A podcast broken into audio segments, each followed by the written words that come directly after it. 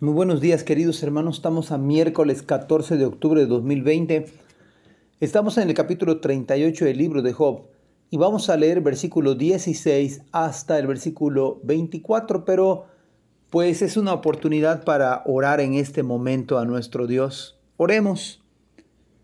Padre, gracias te damos porque en tu misericordia, Señor, estamos vivos, Señor, nos has cuidado hasta hoy.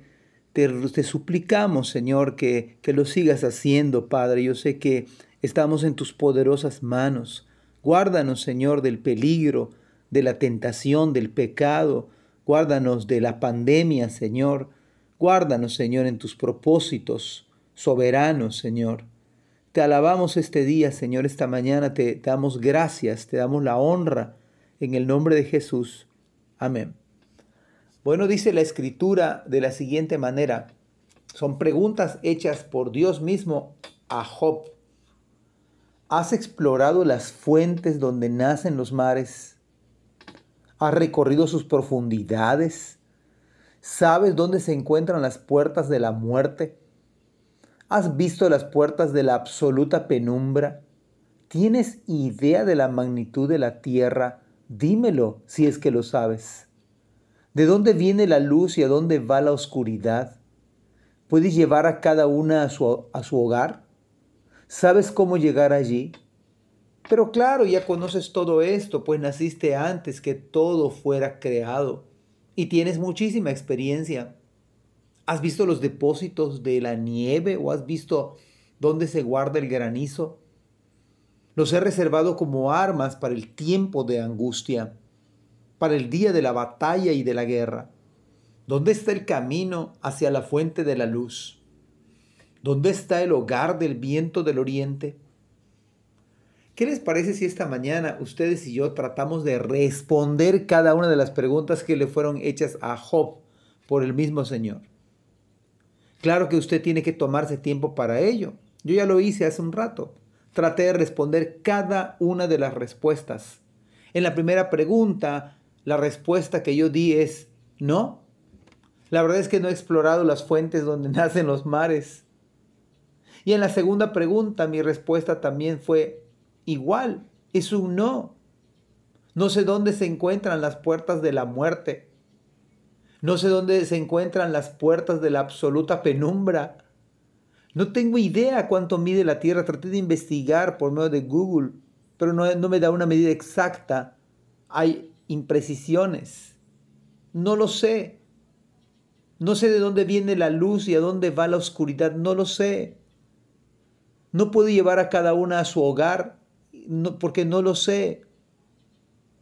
No sé cómo llegar allí. No lo sé. Claro que no conozco nada no, no, yo nací hace cincuenta y pico de años. No, no tengo idea porque esto fue hace miles de años. No he visitado los depósitos de la nieve. No sé dónde se guarda el granizo. No sé dónde está el camino hacia la fuente de luz. No sé dónde está el hogar del viento del oriente. No lo sé. Mis respuestas fueron, fueron no, no y no. Y todas las preguntas tienen un solo propósito. Y escúchelo bien. El propósito de estas preguntas contundentes, dramáticas, profundas, es que ustedes y yo nos humillemos ante el Señor. Estas preguntas tienen el propósito que reconozcamos nuestra pequeñez. ¿Cuán pequeño es usted y cuán pequeño soy yo? la sencillez suya y la mía, la vulnerabilidad. Somos realmente, dependemos tanto de Dios. No sabemos dónde está el virus. No sabemos quién nos puede contagiar. No sabemos si viene en, en el paquete del pan o en las tortillas que comemos o en el aire que respiramos. Somos tan dependientes del Señor, debemos serlo. Estas preguntas no le hacen a usted ni a mí miserables. Nos deben hacer sencillos ante la majestad del Señor. Hacen que coloquemos nuestros pies sobre la tierra. quebranta nuestra monumental jactancia e independencia. Es bueno, es saludable, es bíblico reconocer nuestra insignificancia.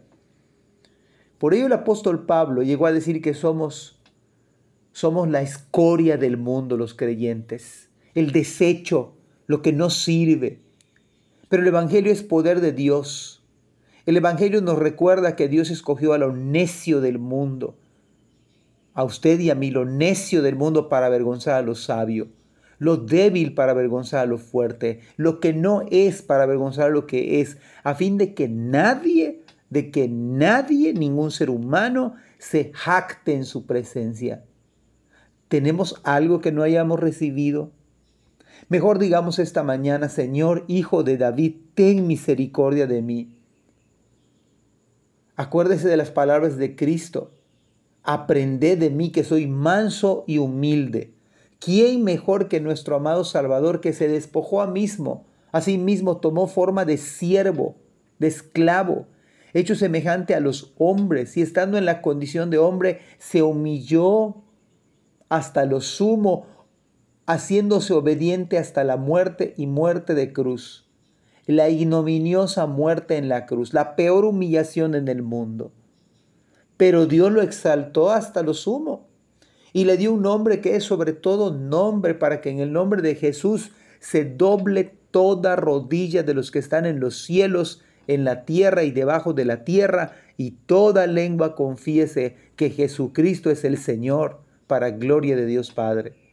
No, no es posible esta mañana quedarnos en nuestro lugar